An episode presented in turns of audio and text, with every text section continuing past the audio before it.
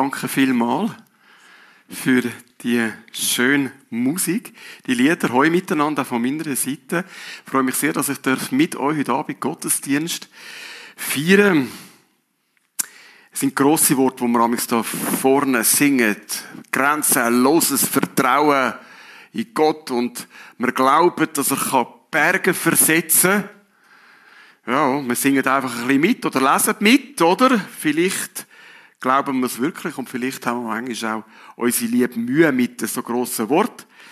Bevor ich mit euch möchte über das nachdenken, über die Berge, die versetzt werden in unserem Leben, möchte ich aber noch beten, weil ja der Gottesdienst ist etwas Spezielles.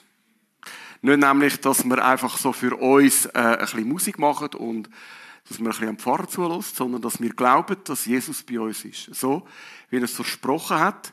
Wir können ihn nicht anlangen, wir können nicht hören, wie er, wie ihr jetzt mich hört, aber er hat versprochen, dass er mit seinem Geist bei uns ist. An jedem Tag. Und ähm, darum möchte ich auch jetzt noch zum Anfang mit ihm reden, dem sagen wir beten.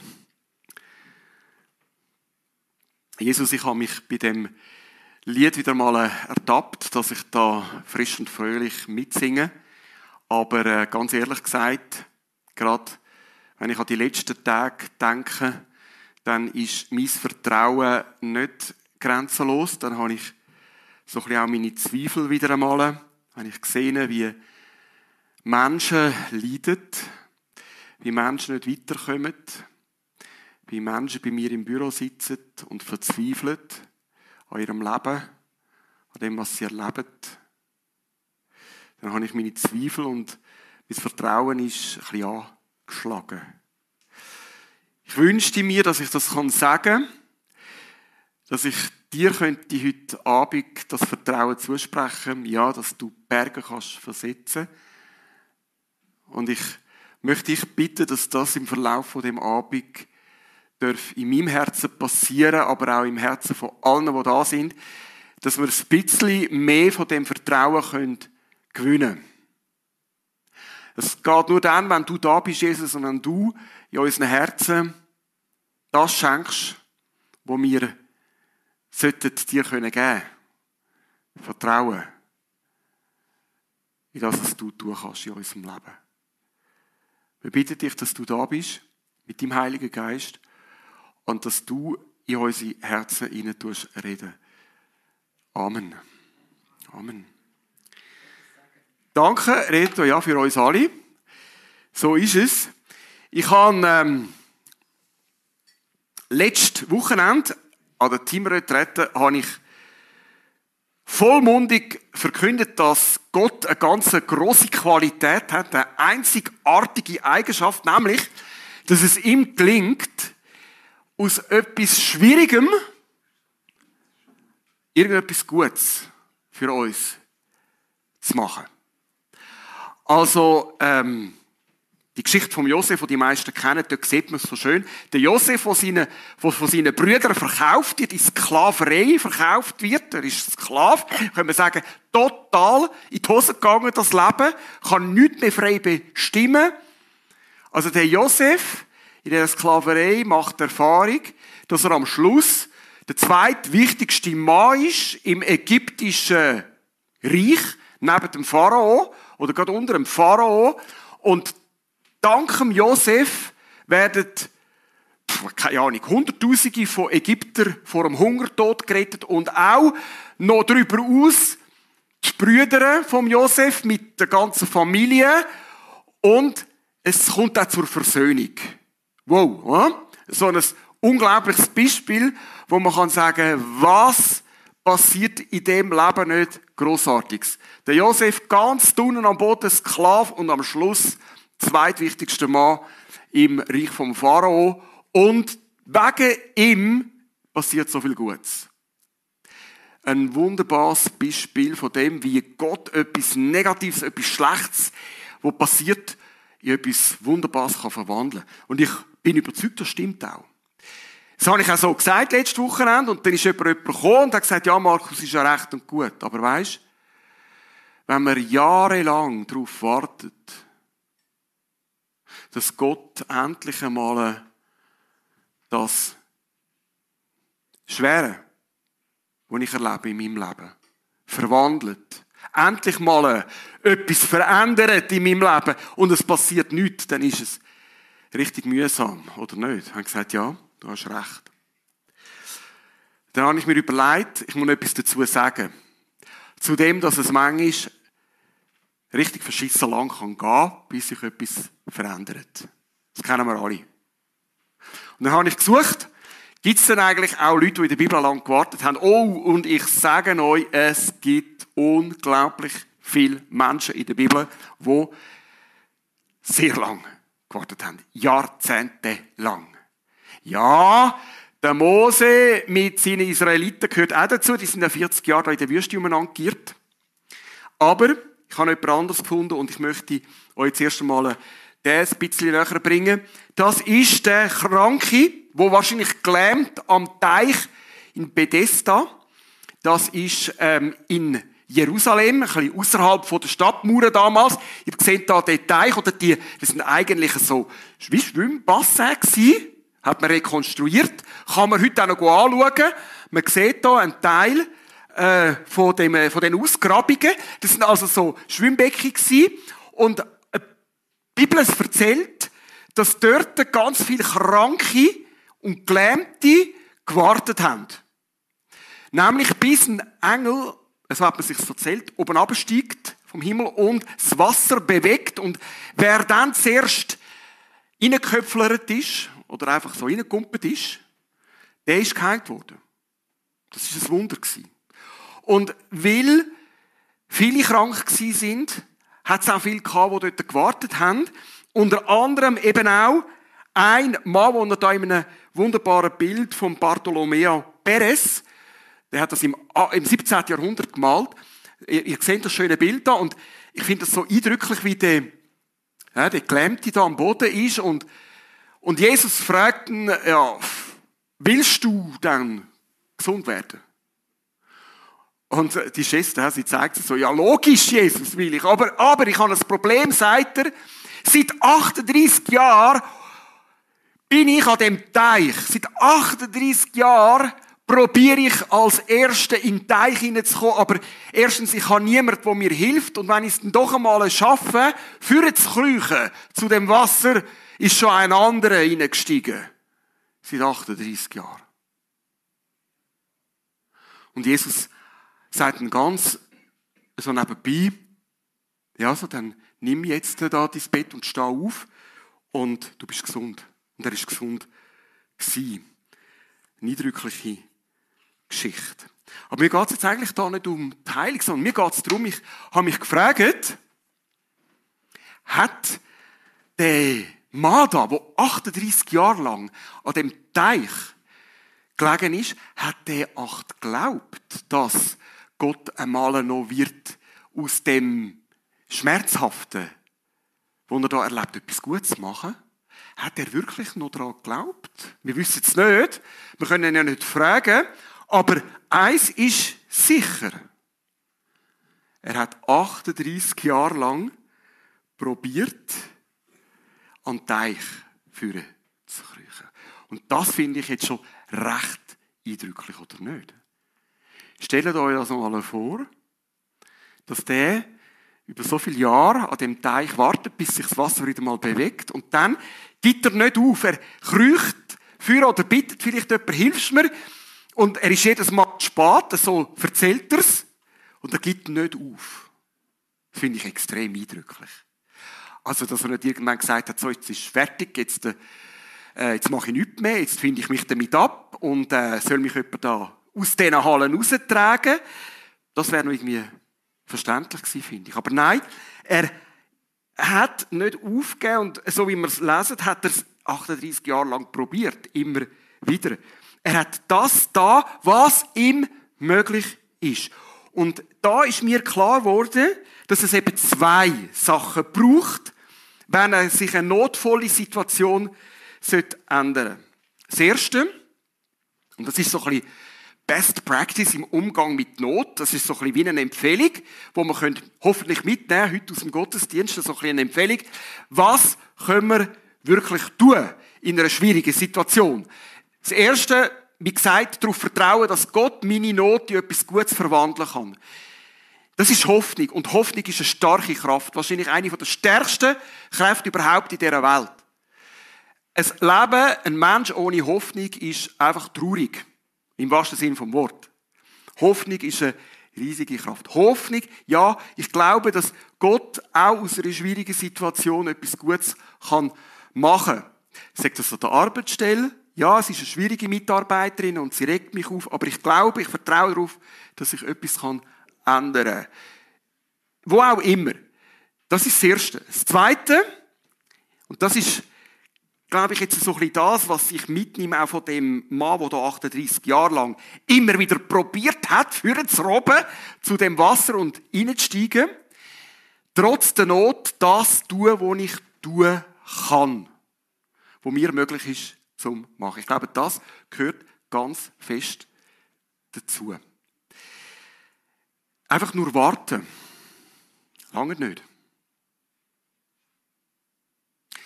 es sind so viele Schülerinnen und Schüler und, und äh, ja, Konformandinnen und Konformanden da. Ich erinnere mich jetzt gerade an die Schulsituation, oder? Also es gibt ja so, so Phasen, wo man schlecht ist in der Schule, wo man schlechte Noten macht. Dann hast du wie zwei Möglichkeiten. Ich glaube, es ist gut, wenn du darauf vertraust, dass Gott dir hilft, zum Beispiel mit deiner Nervosität besser umzugehen, dass er aus dieser schwierigen Situation etwas Gutes machen kann. Aber ihr seid wahrscheinlich mit mir einig, dass nur dort hocken und die Hände falten und sagen, ah, die nächste Prüfung, lieber Jesus, hilf mir, ich muss jetzt einfach weniger nervös sein, hilf mir, dass ich es kann. Das lange nicht. Wahrscheinlich musst du hocken und das tun, was du tun kannst, nämlich die Rechnungen üben, probieren, die Rechnungen zu lösen, eine Sicherheit zu gewinnen für das, dass dann die Aufgaben, die in den Prüfungen kommen, dir nicht völlig unbekannt sind und sie kannst lösen. Wahrscheinlich bist du einverstanden mit mir. Also, tu das, was man tun kann, tu, auch wenn es vielleicht nicht gerade schon beim ersten Mal einen Erfolg gibt. Der andere ist ja auch eben 38 Jahre lang immer wieder konfrontiert mit der Situation, dass es nicht gelangt hat. Aber er hat da, was er tun kann. Jetzt äh, habe ich euch heute ein Beispiel mitgebracht von einem Menschen, der mich dermaßen beeindruckt, dass ich den Clip, den ich jetzt neu möchte zeigen, ich habe glaube ich schon sicher mehr als 100 Mal gesehen. Nicht nur für mich, sondern will ich ihn überall zeigen, wo ich mit jungen Menschen unterwegs bin, in den Gefängnis, in den Schulen, im Tagesstart bei uns, im Programm. Er beeindruckt mich jedes Mal dermaßen neu und äh, zündet mich an, um das zu tun, was ich tun kann und trotzdem Gott zu vertrauen. Das ist der Bergspalter von Indien, heißt der Clip. Und ähm, schaut mal mit mir rein, was der Mann, der Sisi heißt er, was der aus seiner katastrophal schwierigen Lebenssituation gemacht hat. Film ab. Was für ein Mensch. Unglaublich eindrücklich. Und bevor ich noch auf den Sassi zu sprechen komme, möchte ich doch noch eine Person erwähnen, die immer ein bisschen untergeht bei dem Clip. Ich habe so einen tiefen Respekt vor dieser Frau, von seiner Ehefrau. Ich bin tief betroffen von dieser Treue. Ich meine, hey, sind wir ehrlich, du heiratest einen Mann, einen gesunden Mann, der die Familie ernährt, wie sich das gehört, besonders in dieser Kultur dann wird er ein Krüppel von einem Tag auf den anderen. Äh, sie hätte können gehen, wieder in die Ursprungsfamilie zurück. Sie hätte ihn können verlassen. Sie hat über Jahre hinweg ausgehalten. Sie hat ihn miternährt, obwohl das Geld nie anlangt. Es ist keine happy clappy Angelegenheit. Die haben Tränen gesehen von dieser Frau. Ich glaube, das ist ganz, ganz viel Not und Schmerz. Aber sie ist dabei geblieben. Sie ist treu geblieben. Ich kann es ist schon allein die Frau ist eine Predigt eigentlich für Treue. Und wie wertvoll das es kann sein, wenn man durchhebt, wenn man zusammen steht und zusammen bleibt, auch in ganz schweren Situationen. Und dann der Sassi. Eindrücklich. Die Stelle, wo er sagt, wenn Gott mir die Stärke gibt, dann schaffe ich das. Merkt ihr? Ist wieder beides. Das Vertrauen auf Gott. Aber dann nicht einfach liegen bleiben, sondern aufstehen und er setzt sich etwas eigentlich Übermenschliches zum Ziel, einen Berg abzutragen als behinderte Person. Dann schaffe ich es. Wenn Gott, dann ich. Ich finde das so schön, wie das zusammenkommt. In dieser Aussage. Und wenn ich bei der Arbeit für diese Straße sterbe, dann habe ich wenigstens die Genugtuung, dass es eine Straße für zukünftige Generationen gibt. Ich muss gar nicht mehr dazu sagen, es berührt mich tief in meinem Herz die Einstellung, dass er in dieser Situation, wo niemand ihn unterstützt, die Nachbarn haben gefunden, geht eh nicht, kannst vergessen, sie wären gesund gewesen. Dass er in dieser Situation sagt, ich mach's mit meinen Möglichkeiten, was ich tun kann. Ich mach's aber nicht nur für mich, sondern für die Generationen, die noch kommen. Ich glaube, der Mensch kann unser Vorbild sein. Ich muss ganz ehrlich sagen, ich spiele nicht ganz in der gleichen Liga. Wenn ich mich anschaue, dann merke ich, dass ich bei viel kleinere Probleme in meinem Leben gerne mal schon den Bettel anwerfen und finden, nein, jetzt kann ich es aufgeben, äh, es bringt es eh nicht. Bei viel, viel kleineren Sachen. Und trotzdem merke ich, ich möchte für mich wirklich lernen, ähm, treu, meine Sachen, die ich tun kann, zu machen, im Vertrauen auf Gott. Und der Sassi ist mir ein Vorbild. Was nehmen wir mit aus dem eindrücklichen Clip? Ja, Gott verwandelt die Not in etwas Gutes für mich und andere. Das stimmt auch ganz klar für das Beispiel in Indien. Aber es ist eben noch mehr. Gott verwandelt mit mir, im Film mit dem Sassi, die Not in etwas Gutes für mich und andere. Das ist mein grosses Anliegen, dass ich das heute mitnehmen kann für mich, dass ihr das mitnehmen könnt für euch, was auch immer Schwieriges euch begegnet im Leben. Vertraut Gott, dass er kann Schweres verwandeln Gutes. Gebt die Hoffnung nicht auf. Packt die Hoffnung. Hebt die Hoffnung fest. Und gleichzeitig macht das, was ihr tun könnt, was euch gegeben ist. Und äh, denkt dabei an Sassi, wo eigentlich alle Grund hätte, zu sagen, ja, ich liege mal um und lasse mich pflegen. Er ist aufgestanden unter Schmerz wahrscheinlich jeden Tag und hat über drei Jahre hinweg die Berge weggetragen oder abgetragen. Immanuel. Ihr wisst vielleicht, dass das der Name ist, wo Jesus auch noch trägt. Gott mit euch übersetzt ins Deutsche. Und der Name, jetzt wo wir dann bald vor der Adventszeit sind und Immanuel als Voraussage der Propheten ganz wichtiger Name ist für Jesus, habe ich gefunden, der Name sagt uns eigentlich auch nochmal eine doppelte Bedeutung und die können wir mitnehmen. Nämlich, Gott ist mit uns, wie es der Name sagt, und Gott wirkt mit uns. Also Gott ist mit uns, aber wie ist er mit uns? In dem, dass er mit uns wirkt und er braucht uns. Ja, der Glaube versetzt Berg und der wird selig, der es tut. Nicht nur einfach glaubt. Ihr kennt den Spruch, wer es glaubt, wird selig. Da braucht es ein bisschen mehr. Wer es tut, der kann, darf selig werden, so wie der Sassi äh, selig geworden ist. Und nicht nur er, eigentlich seine ganze Umgebung. Ich möchte dir die Möglichkeit geben, jetzt einen Moment lang über das noch nachzudenken. Und äh, spiele da dazu ein Lied ein, äh, ein Lied, wo genau das zum Ausdruck bringt, nämlich Lord, don't move my mountain oder that mountain, but help me to climb it. Das ist ein Gebet. Gott, du musst nicht den Berg für mich wegtragen.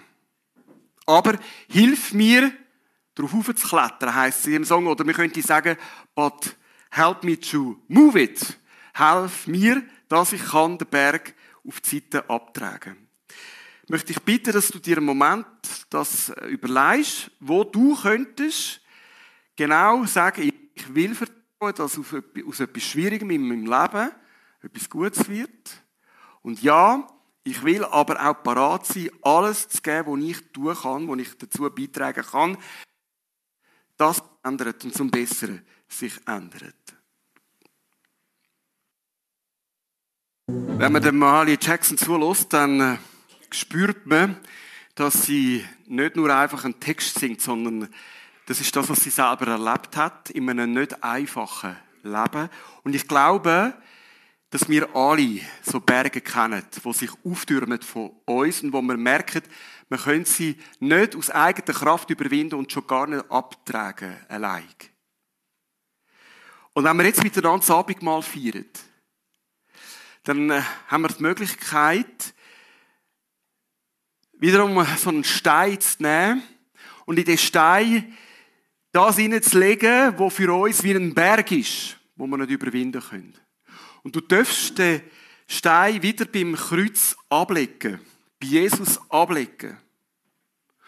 Und wenn du dann das Brot und den Traubensaft mit am Platz nimmst, dann nimmst du Jesus mit am Platz und verbindest mit dem Gebet, dass du sagst, ja Jesus, ich vertraue dir, dass du kannst für mich den Berg mit mir zusammen überwinden oder wegtragen. Ja, Jesus, ich vertraue dir, dass du das, was mich schmerzt, was schwer ist in meinem Leben, kannst verändern. Aber hilf mir, dass ich das dazu beitrage, wo ich kann. Dazu beitragen. Und ja, Jesus, als Zeichen davon, nimm ich dich, will ich dich brauchen, nimm ich dich mit mir in die kommende Zeit im Brot und im Traubensaft. In der Gegenwart von Jesus. Und wo Jesus das letzte Mal mit den Jüngern zusammen war, da hat er das Brot genommen, er hat dafür gedankt oder er hat es gebrochen. Und er hat gesagt, das ist mein Lieb, wo für euch gegeben wird, wo für euch verbrochen wird. Nehmt, esset davon und denkt dabei an mich.